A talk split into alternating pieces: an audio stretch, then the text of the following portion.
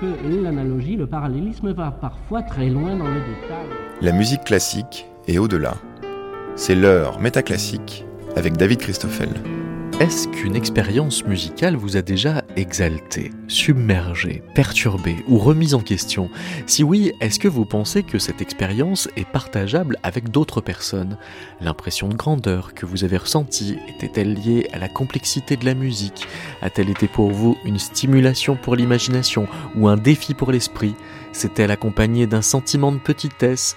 Autant de questions extraites d'un questionnaire sur le ressenti lors d'une expérience musicale, un questionnaire établi par des chercheurs venus de la philosophie pour les uns, de la psychologie et de la musicologie pour les autres. Ces chercheurs se sont réunis dans un projet interdisciplinaire autour de la question à quoi renvoie le sentiment de sublime en musique? Le Centre de recherche sur les arts et le langage de l'EHESS, l'Institut Jean Nicot et le laboratoire MC2 ont donc monté ce projet Sublimae pour renvoyer la question à un maximum d'auditeurs.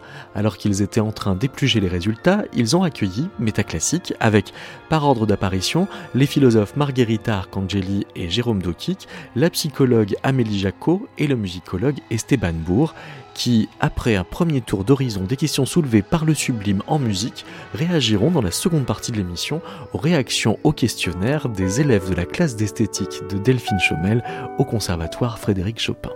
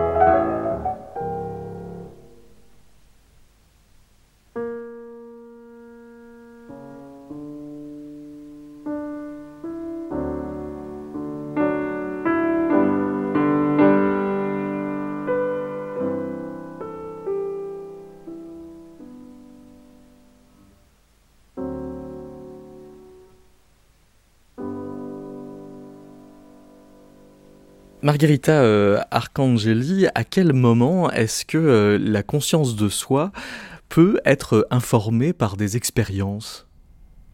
Bonne question. Euh, en fait, il y a peut-être à plusieurs, à plusieurs niveaux que la conscience de soi peut être modifiée par, par les expériences. Dans notre projet, d'ailleurs, nous, avons déjà sélectionné une espèce spécifique d'expérience, c'est-à-dire l'expérience esthétique, et plus précisément l'expérience du, dite du sublime. Que déjà, une des questions philosophiques qu'on se pose dans le projet, s'il s'agit véritablement d'une expérience euh, esthétique. On est parti de l'idée de l'expérience sublime au-delà de l'expérience esthétique en soi pour l'instant, parce que on, a quand même l'impression qu'il s'agit d'une expérience qui n'est pas une expérience euh, si rare peut-être comme on pourrait le penser. Euh, c'est émerveillement devant la nature, euh, mais même dans d'autres situations, même si les situations paradigmatiques, notamment soulignées dans la philosophie à partir de Kant, mais même avant, sont effectivement des contextes plutôt naturels, quand on est face à un chute d'eau plutôt que la, la, vastité des montagnes. Mais justement, on a l'impression qu'il s'agisse d'une expérience qu'on vit plus souvent et, qui nous met effectivement euh, face aux limites, aux limites de notre capacité cognitive euh, globalement entendue, euh, peuvent être perceptive, intellectuelle, imaginative. Moi, je travaille beaucoup sur l'imagination, donc euh, je m'intéresse à la question des limites de notre imagination. Et c'est là que la conscience du soi peut être modifiée, parce que justement, là, on est face à quelque chose qui nous rappelle que euh, on a des limites.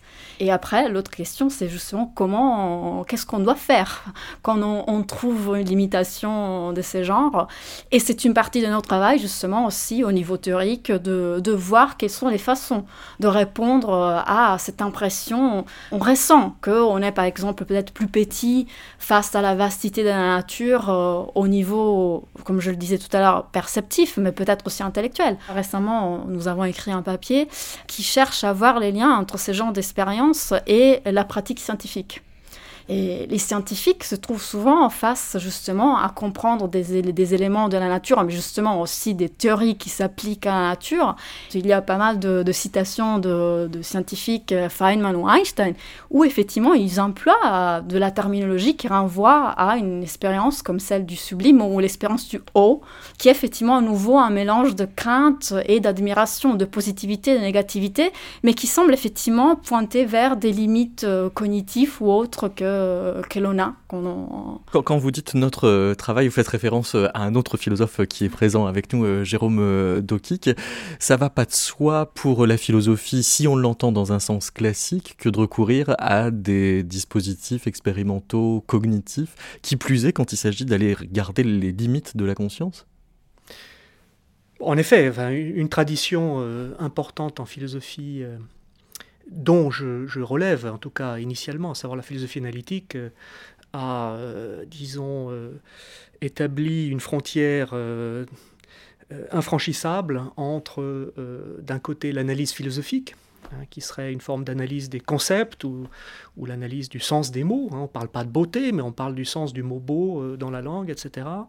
Et d'un côté et de l'autre, euh, les investigations euh, empiriques des psychologues, des neuroscientifiques aujourd'hui. voilà, il y avait un fossé infranchissable. On ne fait pas le même métier.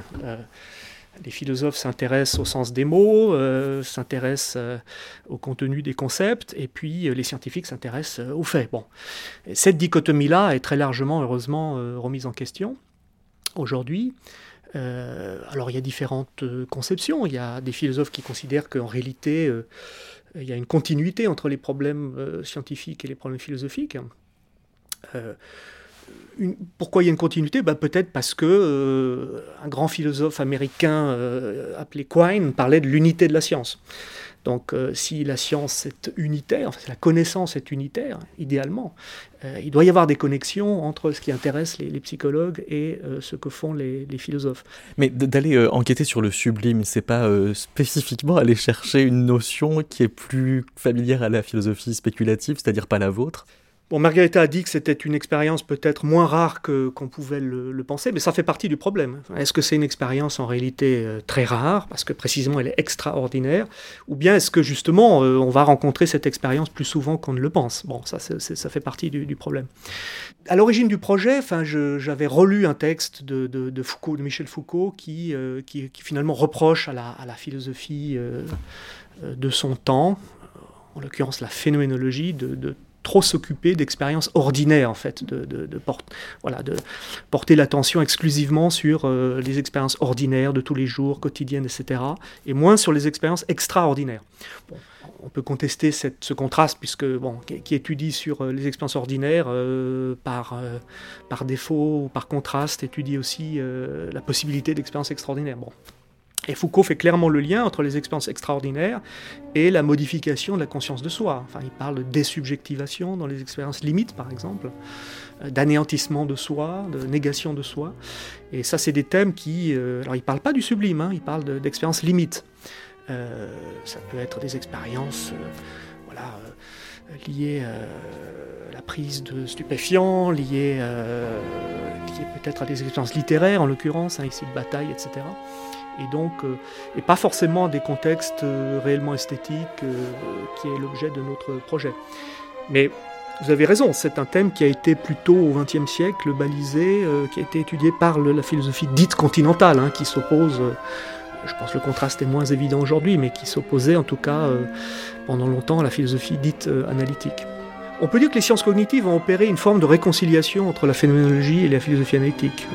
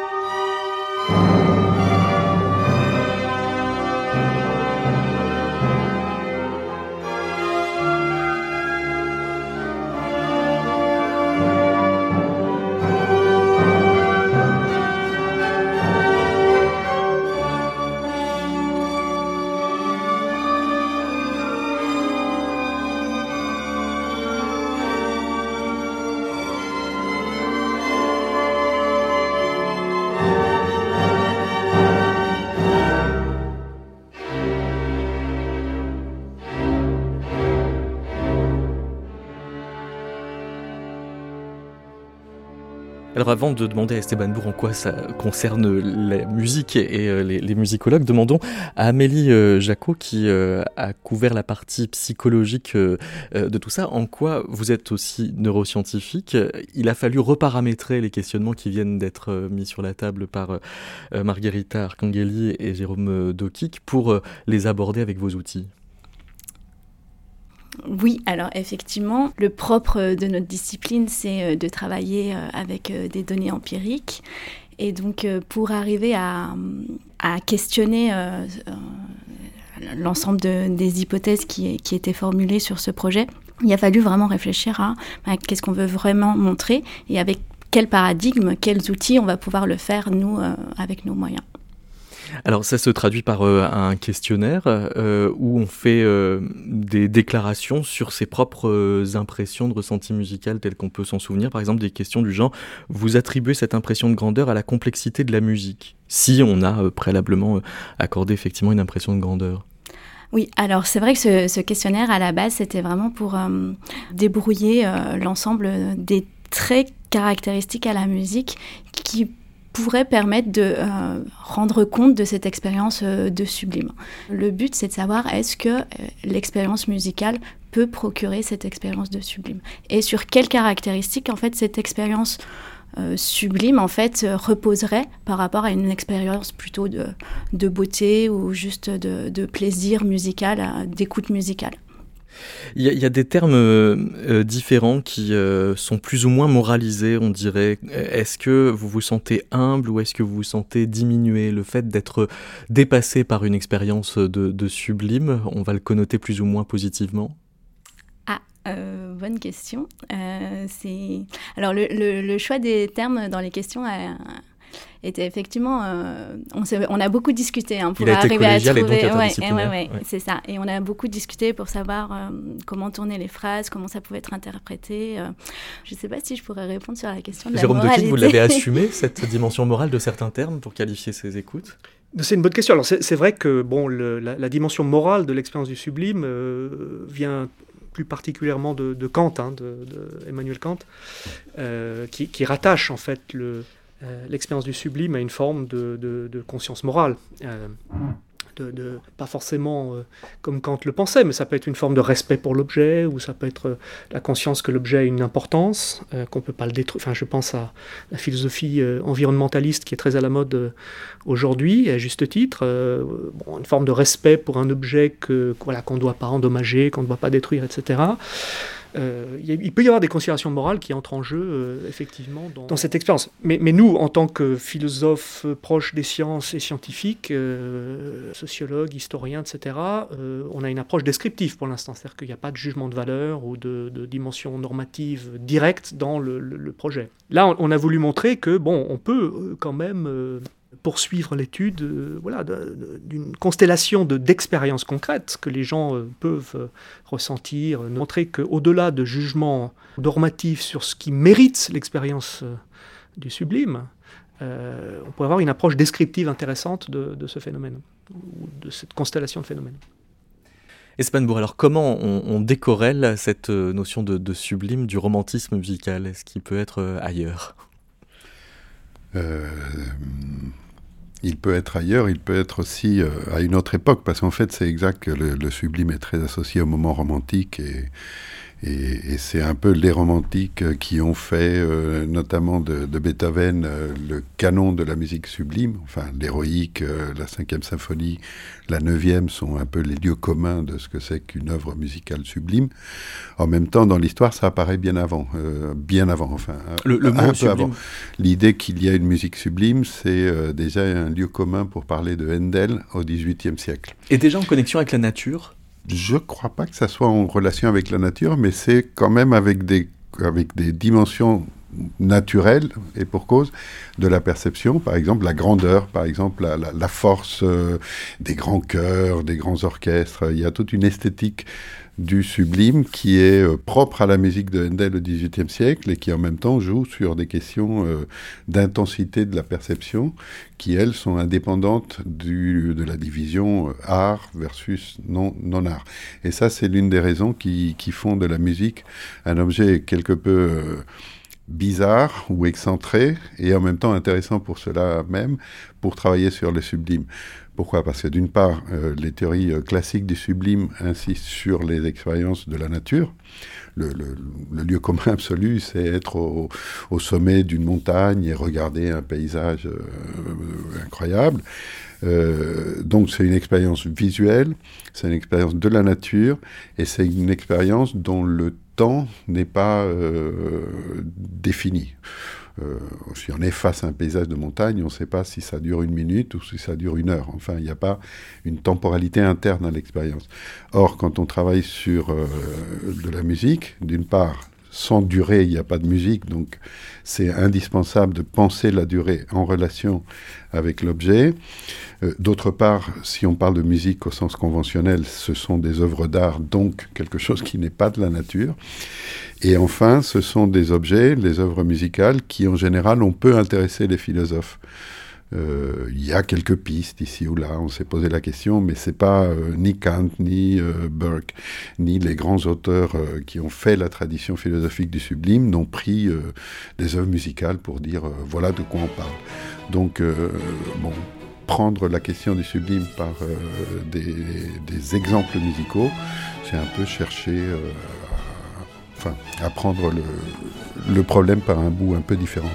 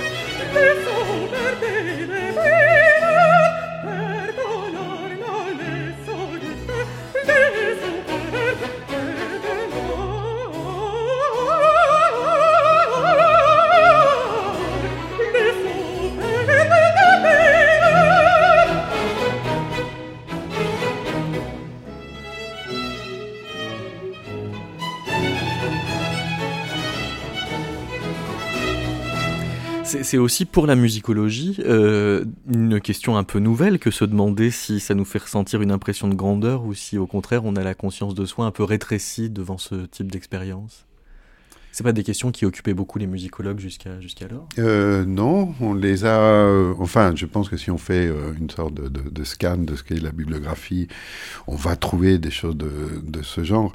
Mais c'est vrai que l'intérêt pour la pour l'écoute. C'est euh, une grande tendance de la musicologie euh, de ces 20 dernières années, et pas avant. Avant, on était beaucoup plus focalisé sur comment les œuvres musicales sont, euh, comment on peut les décrire, les analyser, et ça fait un moment, et pour de très bonnes raisons, qu'on réfléchit à comment on les écoute. Et donc là, la question de qu'est-ce que ça fait en termes de perception, en termes d'émotion, en termes de représentation de moi-même dans la situation d'écoute, c'est devenu central pour, pour nos affaires disciplinaires, quelque part. Alors, on a précisément mis euh, le questionnaire sous écoute d'étudiants euh, en, esthétique au Conservatoire Frédéric Chopin dans le 15e arrondissement euh, à, Paris. Et ils ont d'abord commenté l'une des premières questions. Est-ce que vous pensez que cette expérience est partageable avec d'autres personnes? Bah, Par exemple, vous pensez que cette expérience est partageable avec d'autres personnes? Moi, je suis pas tout à fait d'accord parce que si on a une autre personne, c'est qu'elle peut soit nous influencer sur ce qu'on pense, mais du coup, c'est soit notre vision va changer, ou soit on ne sera pas d'accord parce qu'une personne n'a forcément pas la même vision de, des choses que nous. C'est-à-dire que même si on est tous les deux émus par une musique, est-ce qu'on est ému par le même passage, par la même note?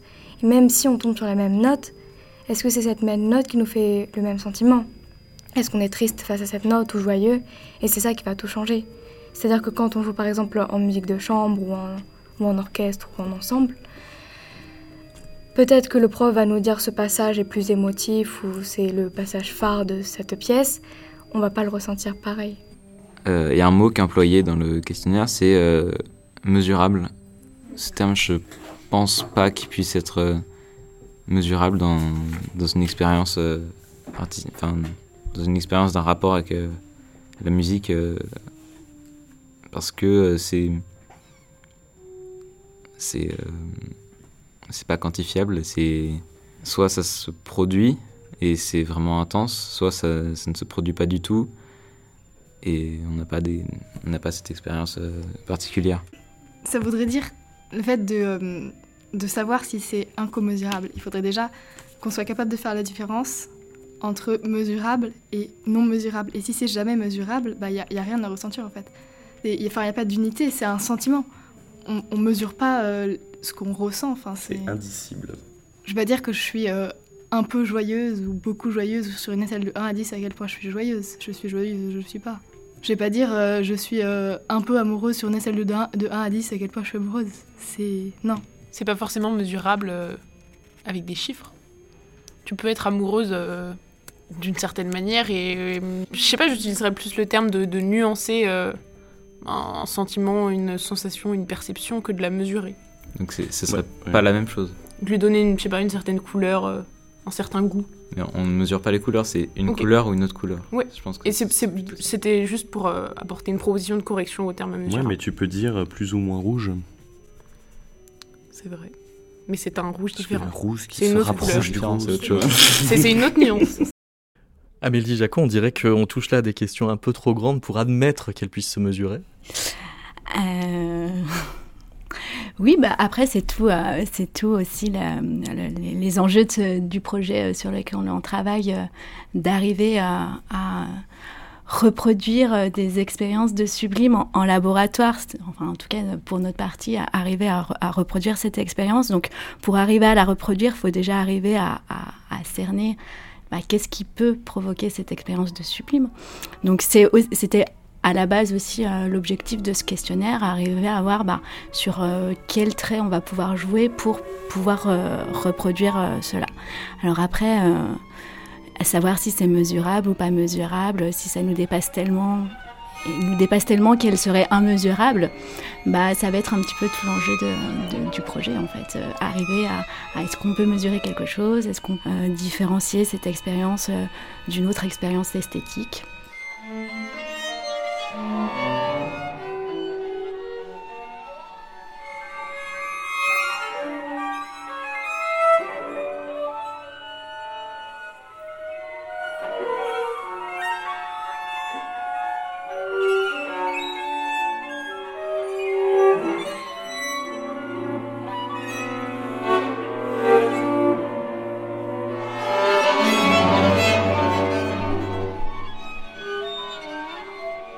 Margherita Arcangeli, est-ce qu'on peut déjà anticiper l'idée que ça puisse, le sublime, rétrécir la conscience de soi?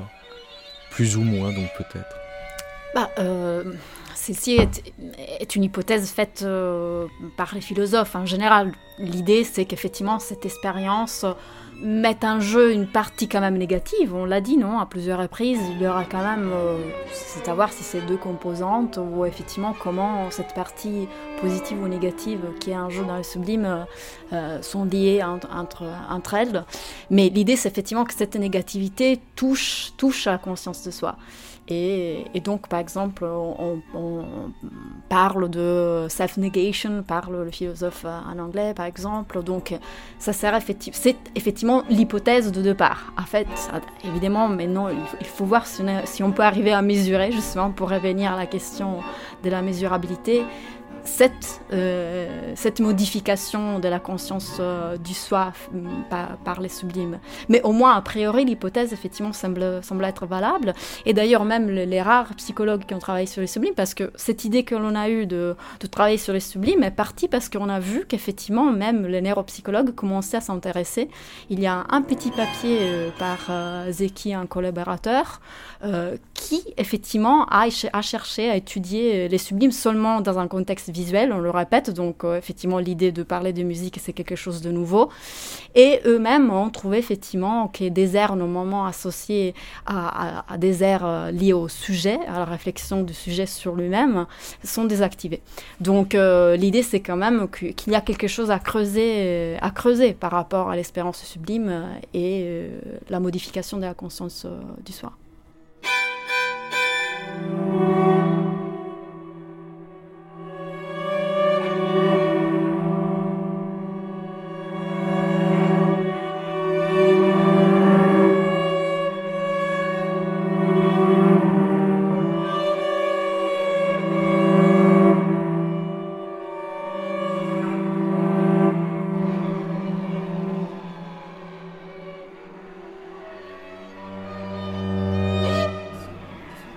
Nokik Oui, je crois qu'on était effectivement parti euh, de cette idée que le sublime est, comme un obstacle à la familiarisation. C'est-à-dire quand on regarde le monde autour de soi, eh bien, on voit euh, toutes sortes d'objets familiers, euh, les murs qui nous accueillent ici, entre lesquels nous sommes, le, bâtiment, le ciel, tout ça paraît familier. Ou si c'est pas familier, ben il y a un processus d'apprentissage ou d'attention qui permet de familiariser l'objet.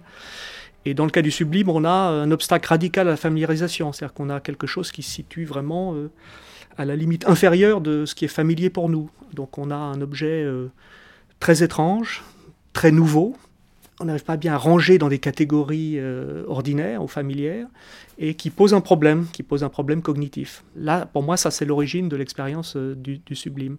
Et je trouve intéressant finalement une des personnes, un des, commentaires qui a été fait euh, parle d'incommensurabilité, enfin, c'est aussi un terme que nous utilisons dans le, questionnaire. L'idée, c'est que euh, le sujet n'arrive pas à se mesurer euh, à l'objet sublime. l'objet sublime reste pour lui en dehors de ses instruments de mesure habituels, c'est-à-dire la perception, l'imagination, un certain cadre de pensée qui lui permet d'appréhender les objets, les événements de la vie quotidienne. Voilà, il a quelque chose qui est, à la limite de euh, ce qu'il peut familiariser, et donc quelque chose qui lui apparaît comme radicalement étranger, en tout cas dans, un premier temps. Ça, c'est la partie effectivement négative de l'expérience du sublime, la partie radicalement étrangère. Et ça, ça produit euh, des émotions négatives. Ça produit euh, peut-être le sentiment qu'on fait plus partie du monde, puisqu'on n'arrive pas à familiariser l'objet qu'on a en face de soi.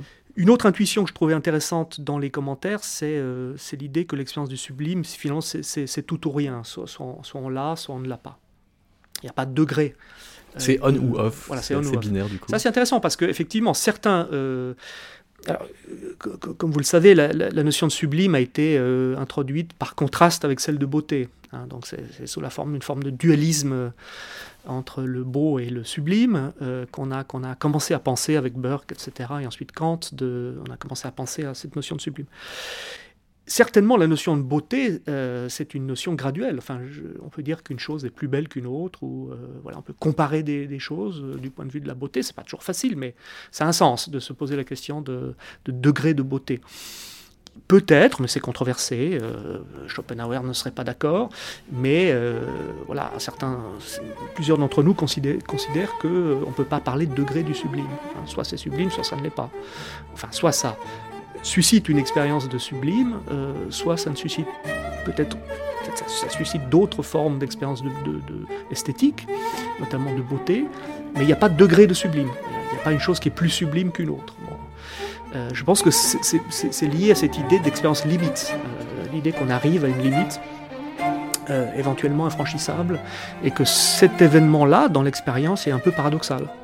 Parce qu'on semble entrevoir ce qui est au-delà de la limite, mais en même temps, on n'arrive pas à la dépasser. Donc on a une expérience, effectivement, qui, qui, a, a un profil négatif du point de vue de la théorie des émotions.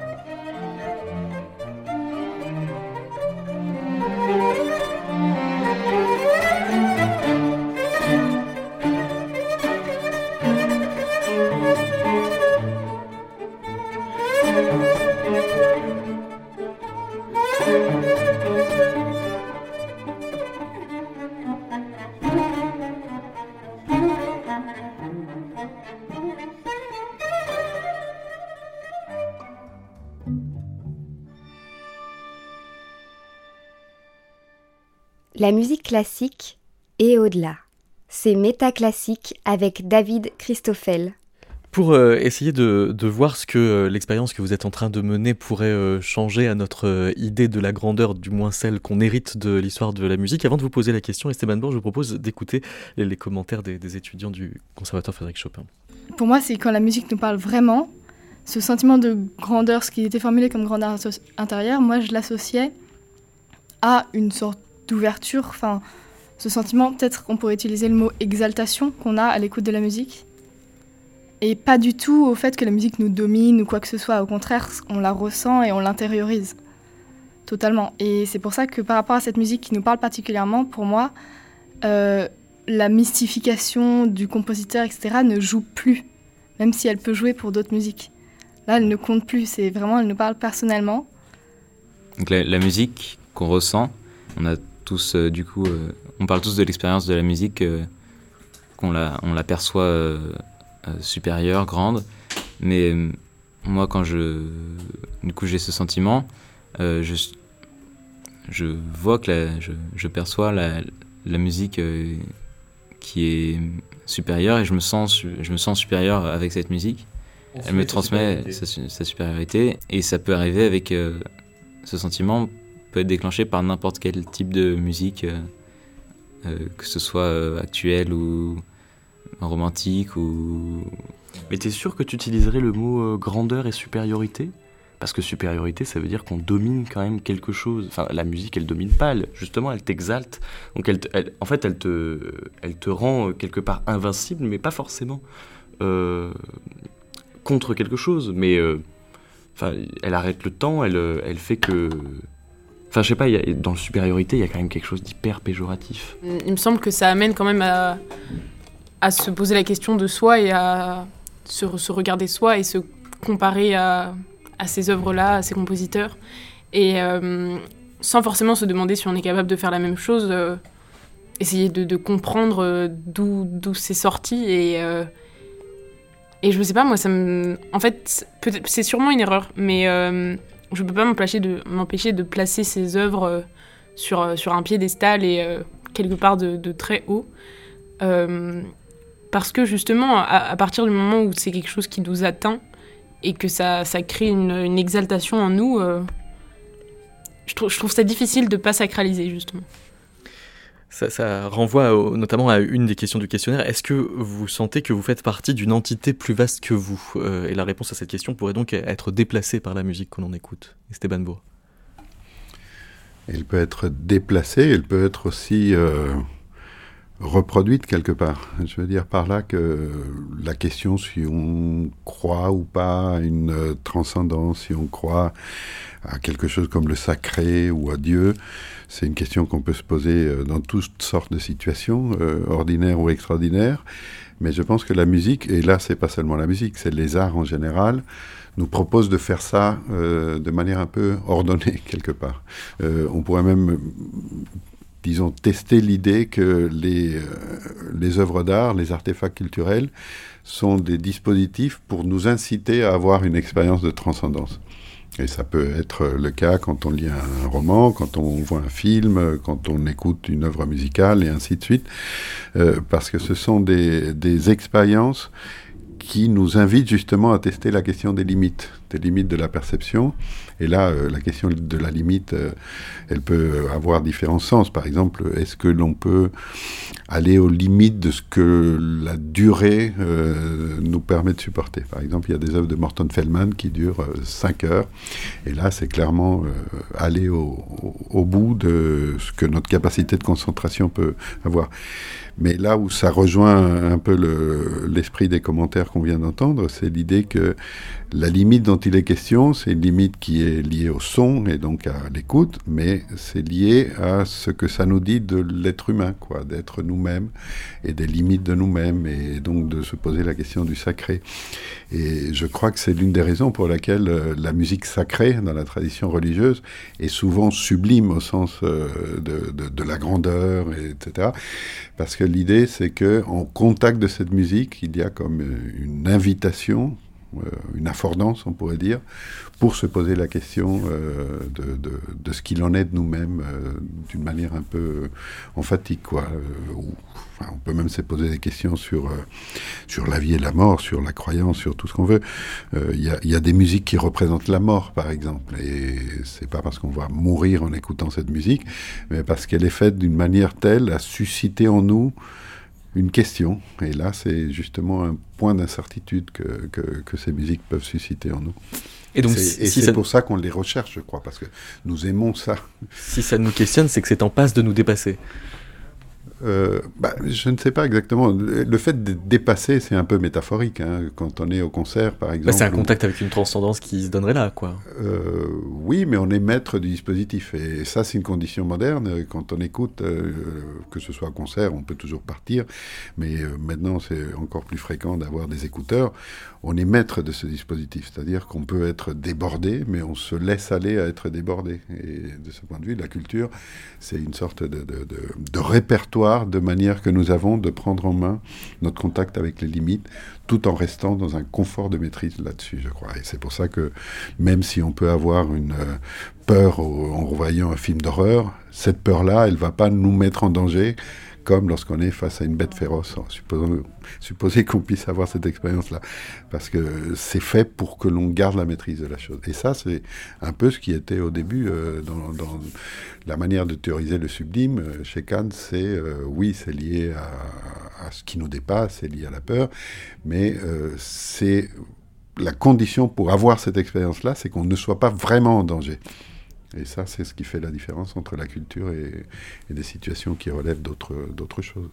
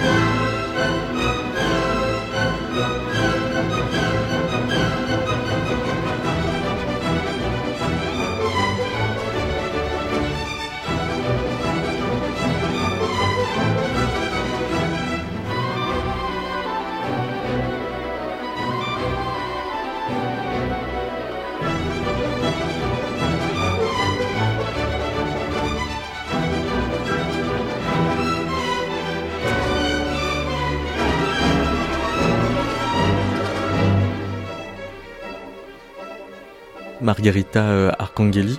la réflexion sur soi, elle est donc pas automatique, mais la question de réfléchir sur soi se pose quand même à tous les coups. Euh, oui, je veux dire, après, on peut se poser la question, effectivement, si cette question sur les soirs, elle se pose de manière, euh, on pourrait dire implicite ou explicite, je veux dire, non? Si euh, explicitement, on, est conscient du fait qu'on est en train de se auto-questionner ou pas. Parce qu'effectivement, c'était intéressant hein, dans, les commentaires, plusieurs, plusieurs, plusieurs choses. Je veux dire, justement, c'est cette exaltation. À un moment donné, il y a seulement la musique qui compte, euh, à un moment donné, une personne dit à ce stade-là, en fait, il y a seulement la musique qui compte. Donc à ce point-là, on a l'impression qu'en fait, on s'est auto-efface, mais, on pourrait dire qu'on n'est pas vraiment conscient d'une manière explicite du fait qu'on est en train de se auto-effacer. On est seulement tout bêtement concentré sur, sur la musique et on pense euh, à rien d'autre. Euh, c'était euh, l'autre point intéressant, c'était justement la musique compte et ne compte même pas qui produit la musique. Non? Je veux dire l'auteur, donc il n'y aura même pas cette dimension d'admiration, donc on réfléchirait même pas d'une certaine manière à notre relation entre nous et par exemple à la génie ou au génie qui nous dépasse. Et donc effectivement, il y a cet, aspect où peut-être c'est plutôt un niveau plutôt implicite qui cette, cette réflexion sur, sur les soins euh, arrive. Mais ce qui est intéressant à nouveau euh, de parler tout ça, c'est aussi à ces stades-là. Cette expression est intéressante parce que nous rappelle ce que l'on vient de dire plus ou moins à plusieurs reprises, du fait que l'expérience du sublime, c'est une expérience avec une temporalité, comme... Euh, comme et, et, avec des paliers, ce qui laisserait penser que donc on la reçoit comme ascétique. Oui, exactement. Je veux dire, ou quand même, peut-être qu'à un moment donné, euh, on, peut l'appeler esthétique parce que il se passe quelque chose euh, que euh, on, pourrait envisager comme quelque chose qui est une, marque peut-être de, de l'expérience esthétique. En fait, une des marques, on pourrait dire, d'une expérience esthétique, c'est en fait cette envie de vouloir répéter cette expérience. Parmi euh, les énoncés qu'on trouve au cours du questionnaire, euh, on doit évaluer si la musique constitue pour nous une sorte de défi pour l'esprit ou un mystère à élucider. Voici le commentaire des étudiants. Moi, personnellement, je trouve pas que la, la musique euh, soit, un, soit un défi ou, ou euh, un mystère, mais que, bien sûr, il y, a une part de, de mystique dans la, dans la, musique et dans, justement, dans, dans les émotions qu'on ressent à la perception de, de, cette, de la musique, mais que la musique en elle-même n'est pas, n'est pas mystérieuse. Mais on peut avoir l'impression d'un de quelque chose à élucider euh, quand on essaie de, de comprendre la manière dont l'œuvre euh, a été écrite. Ce qui est très différent de juste la, la manière dont on va la, percevoir euh, sans même, je sais pas, avoir les yeux sur la partition ou écouter de manière attentive telle, telle entrée de tel instrument à tel moment ou de penser aux tonalités, ou aux timbres. Mais dès, dès qu'on commence à vouloir analyser, à, intellectualiser, oui, bien sûr, que là, il y a un, mystère qui se pose. Euh, comment le, compositeur a fait pour, euh, avec un papier et un crayon, euh, mm. transmettre à travers des années et des années quelque chose qui, aujourd'hui, procure une telle sensation sur le mystère, je pourrais être un peu d'accord, parce que dans notre cours d'esthétique, quand même, nous travaillions quand même sur, sur le geste musical. Et le geste musical, il y a quand même une dose de mystère hein, dedans. Là, on parle de. Enfin, c'est le mystère est surtout dans, dans l'interprétation que qu'en donne euh, euh, bah, l'interprète ou l'artiste. Donc euh, là, pour le coup, je pourrais être assez d'accord avec le mystère. Par contre, le défi pour l'esprit, non, là, ça, ça c'est comme si on essayait de résoudre une équation en maths, quoi. Non, ça n'est pas, c'est pas une. Le défi est connoté très analytiquement, hein, Jérôme Nokic. Apparemment, oui. Bon, peut-être les, les, mots euh, utilisés dans le questionnaire ne sont pas tout à fait euh, justes, mais, l'idée qu'on avait tout de même, c'était que euh, l'expérience du sublime, alors, pose un défi. Pourquoi? Parce que justement, on n'arrive pas à se mesurer, comme je l'ai dit tout à l'heure, face à l'objet sublime. Donc on va chercher de nouvelles manières cognitives, hein, de nouvelles catégories ou de nouvelles façons de penser le sublime qu'on n'avait pas avant la confrontation avec l'objet. Quant bon, à la question de la dimension euh, du mystère, euh, effectivement, dans l'expérience du sublime, bon, je rappelle aussi que nous, euh, là aussi, il y a sans doute un contraste entre une approche philosophique traditionnelle qui est plutôt normative et puis l'approche essentiellement descriptive que nous, que nous avons dans ce projet. Il est aussi possible que l'objet sublime, que ce soit un objet de la nature ou un artefact culturel, euh, soit, un piège, soit un leurre, c'est-à-dire que au sens où il nous procure un, sentiment de mystère, il suscite en nous euh, une interrogation, il suscite en nous éventuellement euh, une forme d'inclination à croire qu'il y a un sens caché, alors qu'il n'y en a pas. Alors qu'en réalité, euh, il n'y a pas de mystère, euh, simplement il y a une configuration euh, qui est propre à titiller les régions de nos cerveaux, à titiller certaines compétences cognitives, à les faire travailler d'une manière tout à fait inhabituelle ensemble, et, qu'en réalité, ça, voilà, ça, ça, évoque un, sentiment de mystère alors qu'il n'y a pas vraiment de mystère. Encore une fois, ça, ce serait une thèse normative. Hein, on dirait, voilà, il y a une expérience, il y a l'expérience d'un mystère, mais il n'y a pas de mystère. Bon. Euh, nous, on ne veut pas, je pense, à ce stade-là du projet en tout cas, euh, on ne se lance pas dans ce type de jugement de valeur ou de jugement normatif. Enfin, je pensais à Stendhal et à l'expérience qu'il décrit quand il entre dans, une cathédrale. il dit, bon voilà, il a, un sentiment quasi religieux quand il entre dans une cathédrale, Stendhal, mais, il est athée, il n'est pas religieux, il ne croit pas en Dieu, mais il a une expérience qu'il considère comme étant très proche, voire peut-être tout à fait identique à celle que euh, un sujet religieux pourrait avoir en, entrant euh, dans la cathédrale. Encore une fois, c'est une question intéressante. Dire, est-ce que l'expérience est, d'une certaine manière, est-ce qu'on peut la décrire indépendamment de euh, d'un système de croyance préalable. mais euh, dans le cas de Stendhal, il est assez acquis à l'idée que ça pourrait être une réaction nerveuse. Tout à fait, oui. Mais après tout, c'est ce qui nous intéresse aussi. Enfin, j'entends, c'est la nature psychologique, neuroscientifique. Euh, Précisément, Amélie Jacot, ça, les étudiants résistent un peu à l'idée que ça puisse être que physiologique, parce qu'ils l'entendent, si c'est physiologique, comme bah, une perte de liberté, évidemment, mais aussi quelque chose d'un peu réducteur. Oui, après, c'est tout, toute la la question qui se pose avec euh, bah, notamment les, recherches qui se font en neurosciences sur les émotions. Euh, que sont les émotions finalement? Alors vous avez, vous avez une partie des, chercheurs pour qui l'émotion c'est avant tout physiologique et la catégorie émotionnelle arrive après, et pour d'autres où la catégorie émotionnelle va diriger les, les, réactions physiologiques. Donc après, il y a un peu des, deux écoles et, euh, et, je pense que ça se retrouve aussi dans les, les, euh, les, pensées des personnes quand ils réfléchissent aux émotions qu'ils peuvent avoir euh, quand ils sont face à, des stimuli particuliers, comme la musique par exemple. Esteban Bourg, quand on entend les étudiants du conservatoire Frédéric Chopin décrire ces deux régimes d'écoute, l'un qui consisterait à être très analytique, chercher la tonalité, des considérations formelles sur l'œuvre écoutée, et l'autre qui serait à peu près purement émotionnel, cette opposition-là, c'est un héritage culturel, mais qui est pas très sûr parce que en fait ça s'exclut pas d'analyser et d'être ému. Bien sûr, ça ne, ça ne s'exclut pas. Je pense d'ailleurs que les gens qui ont une compétence particulière, les musiciens, les étudiants de musique, les musicologues, euh, bien sûr, ils, ils, développent euh, une maîtrise d'un certain vocabulaire, de manière d'objectiver de, de, des, des, choses particulières. Mais sauf accident, sauf erreur, justement, euh, les gens qui choisissent de faire de la musique leur métier, c'est parce qu'ils ont un investissement émotionnel fort et parce que c'est important à un niveau existentiel. Sinon, euh, sinon on n'y va pas. Euh, donc, je crois que la question de la singularité des musiciens, elle n'est pas dans leur réaction émotionnelle, mais dans le fait qu'ils maîtrisent euh, un certain nombre d'éléments de, euh, techniques pour, euh, pour parler de quelque chose qu'ils partagent avec tout le monde. Hein. Peut-être ça veut, d'ailleurs, ça me permet de, commenter le commentaire.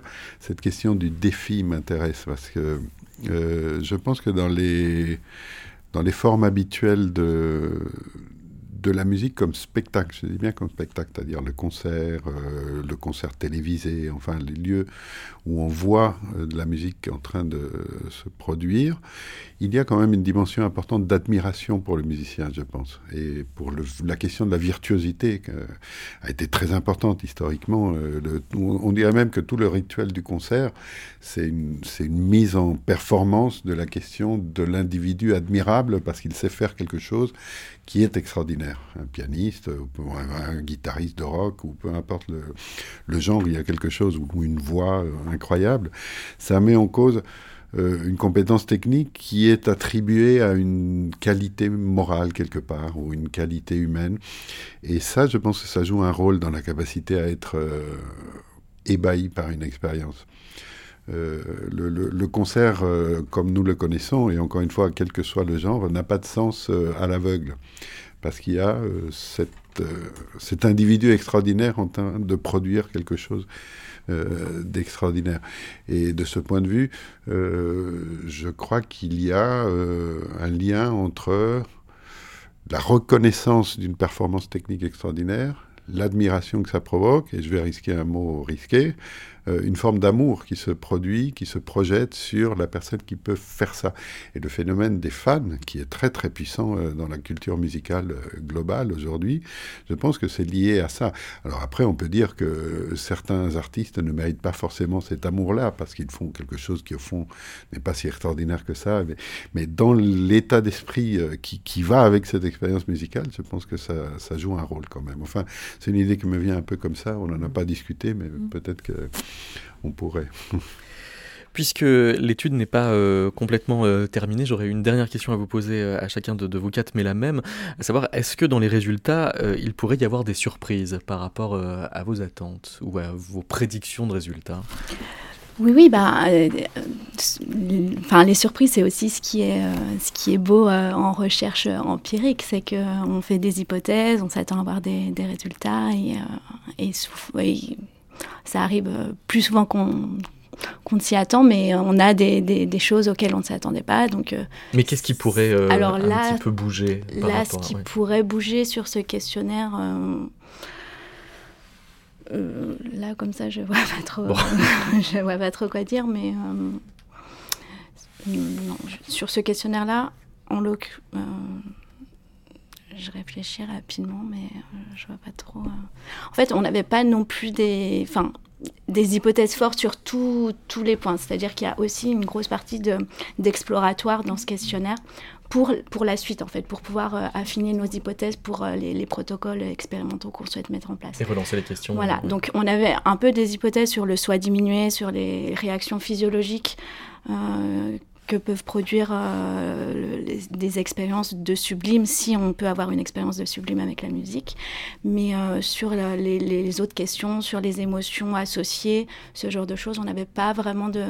Enfin, même si on avait l'idée de, de et d'émotions positives et négatives mêlées, il y, a, plein de questions où en fait c'est très exploratoire comme questionnaire. Donc en fait on attend aussi beaucoup euh, les résultats pour savoir dans quel sens partir pour la suite. Esteban Beau. Oui, j'aurais envie de prolonger cette, euh, cette réponse en disant qu'en fait, moi, personnellement, j'ai déjà été surpris par pas mal de ces résultats, à commencer par le choix des morceaux que les gens euh, évoquent, parce qu'on leur pose la question, euh, quel est votre exemple de musique liée au sublime? Et alors, je dis que ça m'a surpris, parce qu'au départ, moi, je me disais, bah, on va retrouver les vieux classiques, on va retrouver ce que je disais au début de, de la conversation. Bah, Handel, Beethoven, Bach, quelques grands noms comme ça du répertoire. Et en fait, c'est une diversité euh, incroyable. Enfin, déjà, il y a très peu de redondance sur euh, le nombre de réponses. Il y a une ou deux fois où il y a, euh, sais pas, telle œuvre euh, qui est un classique justement euh, qui revient, mais sinon c'est d'une dispersion absolue. c'est des chansons ou c'est des œuvres instrumentales ou c'est des auteurs dont on ne sait rien de particulier. Donc les, les réponses spontanées sont d'une très très grande variété. Et ça, c'est un vrai défi pour le coup, parce que soit on dit, bon, c'est tellement subjectif qu'au fond, il n'y a rien à dire sur la musique puisque chacun peut trouver n'importe quelle musique littéraire euh, sublime euh, en fonction de ce qu'il est, euh, ce qu'elle est, ce qu'il a vécu, etc.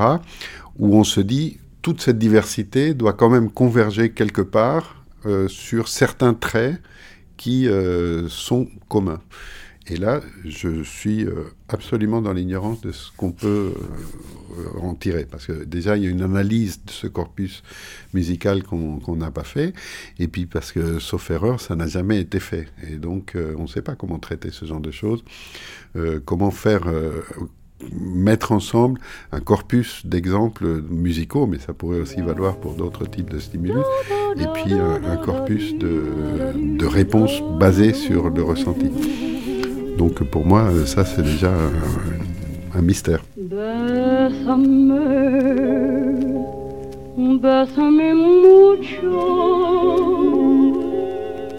Each time I cling to your lips, I hear music divine.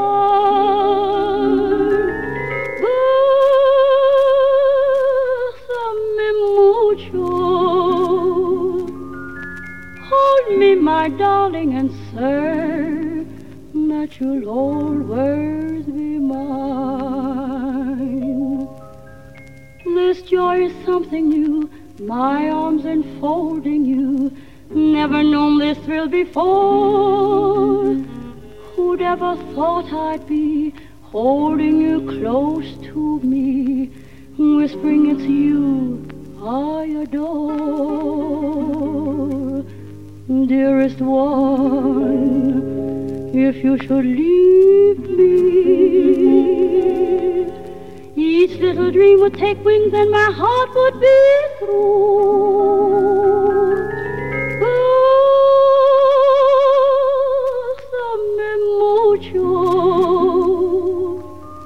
Hold me forever and make all my dreams come true.